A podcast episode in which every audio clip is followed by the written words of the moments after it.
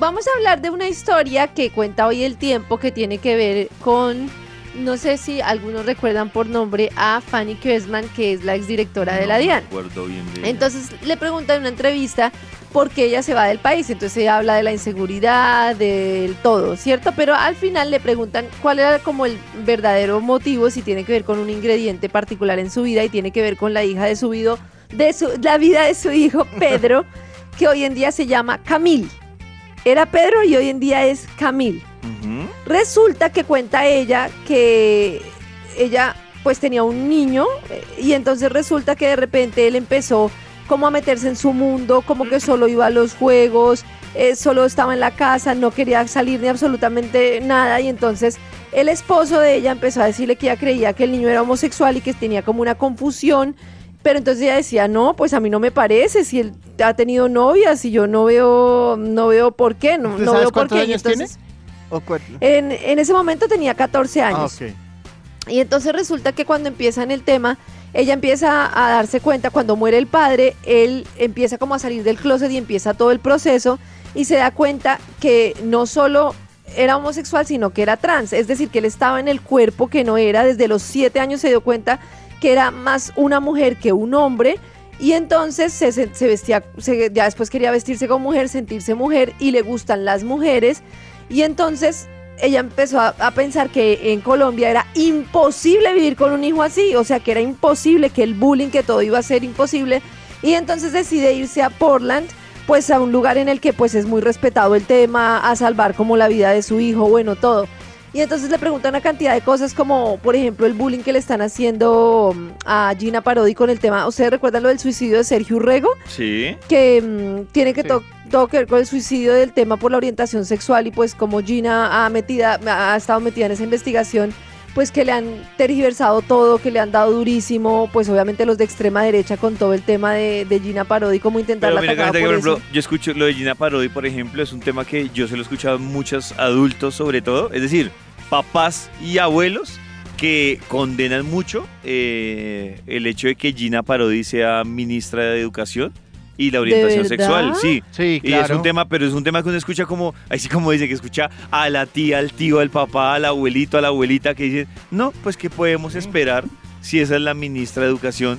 Creo que es que como que tal vez no estábamos preparados para, para ese tipo de, pues a mí me pareció bueno, ¿no? Pero creo que no estábamos preparados para ese tipo de cosas. Pero sí he escuchado mucha gente que condena y critica el hecho de que la ministra de Educación pues públicamente haya como dicho... De hecho, seamos seamos sinceros, una mujer en Colombia homosexual no puede aspirar a un cargo por elección popular. No, claro que no. No, eso no, no llega. No, llega. ¿Ustedes creen que la gente va a votar? O sea, la gran mayoría. Y es que uno lo ve desde otra perspectiva y uno le parece increíble que no pueda, pues, no, no pueda estar en un cargo público, que es como, no tiene nada que ver con su vida personal. Y hombre. Hombre tampoco. No, ¿Ustedes creen que un hombre homosexual que se lance y que sea abiertamente homosexual, ¿votarían por él masivamente en Colombia? Yo, no, creo. No, no, no. Yo no, creo.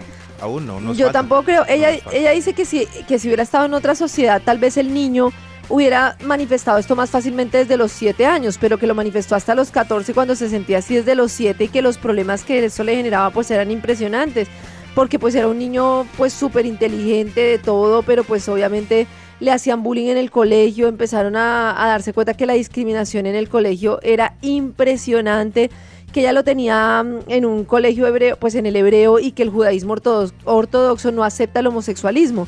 Entonces eh, fue terrible que en todos los colegios lo perseguían, que entre los colegios lo perseguían hasta que llegó un colegio que es el Monte Alegre, que fue donde se donde pudo, donde lo recibían, pero que de resto, pues el, los colegios era dramático. Entonces decidió irse del país, tremendo, ¿no? Increíble. Pero, ¿y por qué habló? ¿No?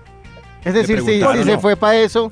Eh... Para evitar, ah, sí, claro. no, porque ya le preguntan en la entrevista, le dicen, pero es que usted se fue por lo de su hijo. Y entonces ella termina contando, pues sí, yo me fui por lo de mi hijo y allá vivimos ah. bien y allá no sentimos bullying. No, gordo, acá pues era imposible de ocultar. Imagínense una mujer digamos, con un cargo que se ve tanto, que están y, que empiecen a hablar de todo el tema de su hijo y de todo tremendo. claro, Pero imagínense las mamás que hay en este país que no tienen la plata para irse lejos, para que ellos puedan vivir mejor y, y, les toca soportar el colegio donde estén, los compañeros que estén y la vida que les tocó y ya. Y, el bullying que les tocó. Y es que eso es lo que, dice ella. Imagínense una mamá con un niño que a los 7, 8 años o a los 14 años le pide vestirse de mujer en Colombia.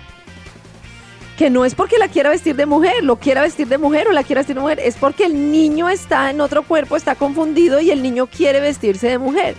Entonces, eh, tremendo. ¿Qué más hace? ¿Qué más hace en un país donde el bullying no viene de los compañeritos? Atención que en los colegios el bullying no venía de los compañeritos. El bullying venía desde la institución que no aceptaba la condición del niño y la ropa de mujer es muy cara en Colombia. Uy.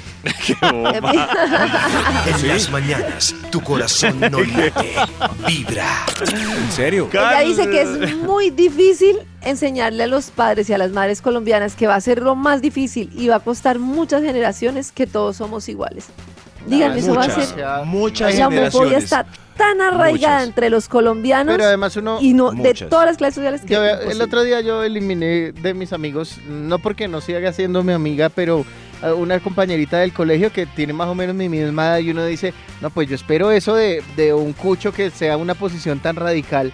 ¿Contra quién? Eh, con temas esos de, de, la homofobia y una cantidad de ¿Ah, cosas que yo digo... Yo también he escuchado gente así que yo digo no, yo, yo decidí no dejarla dentro de mí, eh, porque cada vez que yo veía los comentarios, yo me, decía, pero ¿por qué pasa esto? Y como que una rabia, entonces dije, no, pues, amiga, sí, sí, nos vemos por un asado chévere, pero para ver sus comentarios y sus vainazos ahí a, la gente que, que, no piensa igual a ella, eso sí, no, no está bonito. Entonces, no es solo de cuchos, es, hay una generación ahí como tan radical en la vida que que todavía falta. por el pensamiento radical, por la forma en que nos enseñaron a ver las cosas que hay hombres, mujeres y todo, se nos olvida que detrás de cada persona pues está todo el tema de una, una vida completa que uno pueda arruinar y, y llevar hasta el suicidio sobre todo porque yo digo, realmente en qué nos afecta que una persona sea diferente a nosotros. Pues sí, así es y punto. Y puedo o terminarla de destruir o aceptarla como es y ya, es que es, es un tema de tolerancia.